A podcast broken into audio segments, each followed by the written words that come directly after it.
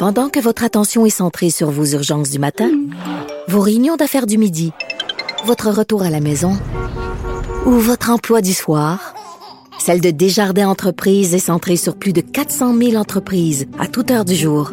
Grâce à notre connaissance des secteurs d'activité et à notre accompagnement spécialisé, nous aidons les entrepreneurs à relever chaque défi pour qu'ils puissent rester centrés sur ce qui compte, le développement de leur entreprise.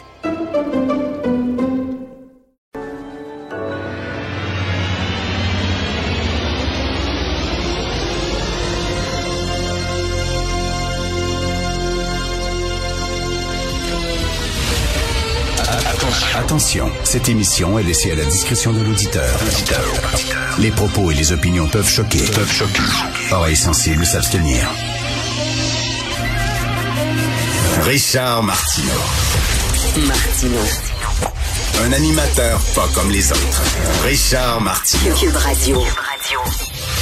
Bonjour, bon mercredi, merci d'écouter Cube Radio. J'aime beaucoup regarder, moi, lire les journaux canadiens anglais le matin, que ce soit le Globe and Mail ou le National Post, parce que souvent, les Canadiens anglais s'intéressent à des dossiers qui, nous, ne nous intéressent absolument pas.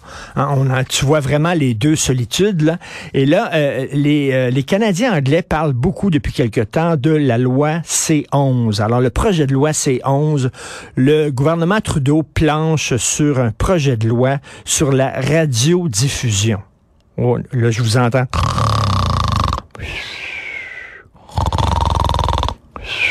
OK, c'est pas très sexy. OK, il y a entre autres, euh, je vais vous lire certains, certains alinéas, certains trucs de ce projet de loi-là. Le système canadien de radiodiffusion devrait offrir une programmation en langue autochtone, ainsi qu'une programmation qui reflète les cultures autochtones du Canada. Le système devrait offrir une programmation accessible et exempte d'obstacles aux personnes handicapées, etc., etc. Bon, euh, il y, a des choses comme ça, mais il y a, des choses euh, plus, plus peut-être sexy dans euh, le projet de loi C11 c'est qu'on dit qu'on veut lutter contre la désinformation avec ce projet de loi-là, on veut mettre en place un système qui lutte contre la désinformation, qui lutte contre les fake news. Et ça, ça inquiète énormément euh, certains chroniqueurs canadiens anglais. Il y a un texte aujourd'hui encore dans le National Post de Rex Murphy qui écrit Est-ce que vous vouliez que Trudeau, que Justin Trudeau et sa gang euh, puissent décider qu'est-ce que vous pouvez lire, qu'est-ce que vous ne pouvez pas lire dans les médias? C'est une sacrée bonne question. Parce que je sais pas, moi, mettons, euh, tu critiques les woke.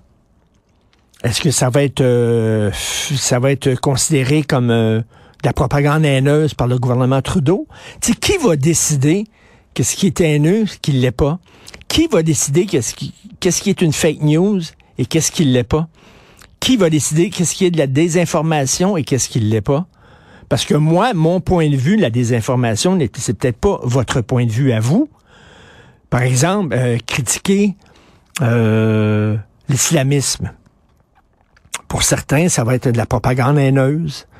Et pour certains, ça va être de la désinformation, ça va être épouvantable. Moi, je dis, on a le droit de critiquer toutes les religions, même pas les islamistes, l'islam, point. Et la religion catholique, point. Mais pour d'autres, c'est épouvantable. Ça serait une insulte à critiquer la religion de certaines personnes, critiquer les croyances de certaines personnes. Mais c'est vraiment, c'est de la propagande haineuse. Alors, qui va décider? Moi, je l'ai dit toujours, la meilleure façon de lutter contre une idée, c'est avec des arguments et c'est en proposant une autre idée. C'est pas en faisant taire la personne qui émet cette idée-là. La censure est toujours, toujours, toujours la pire des solutions.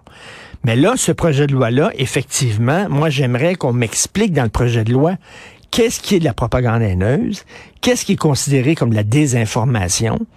Hein? Et j'aimerais qu'on me l'explique et c'est pas vraiment expliqué. C'est dire, on va lutter contre la désinformation, je veux bien, mais qui va le décider?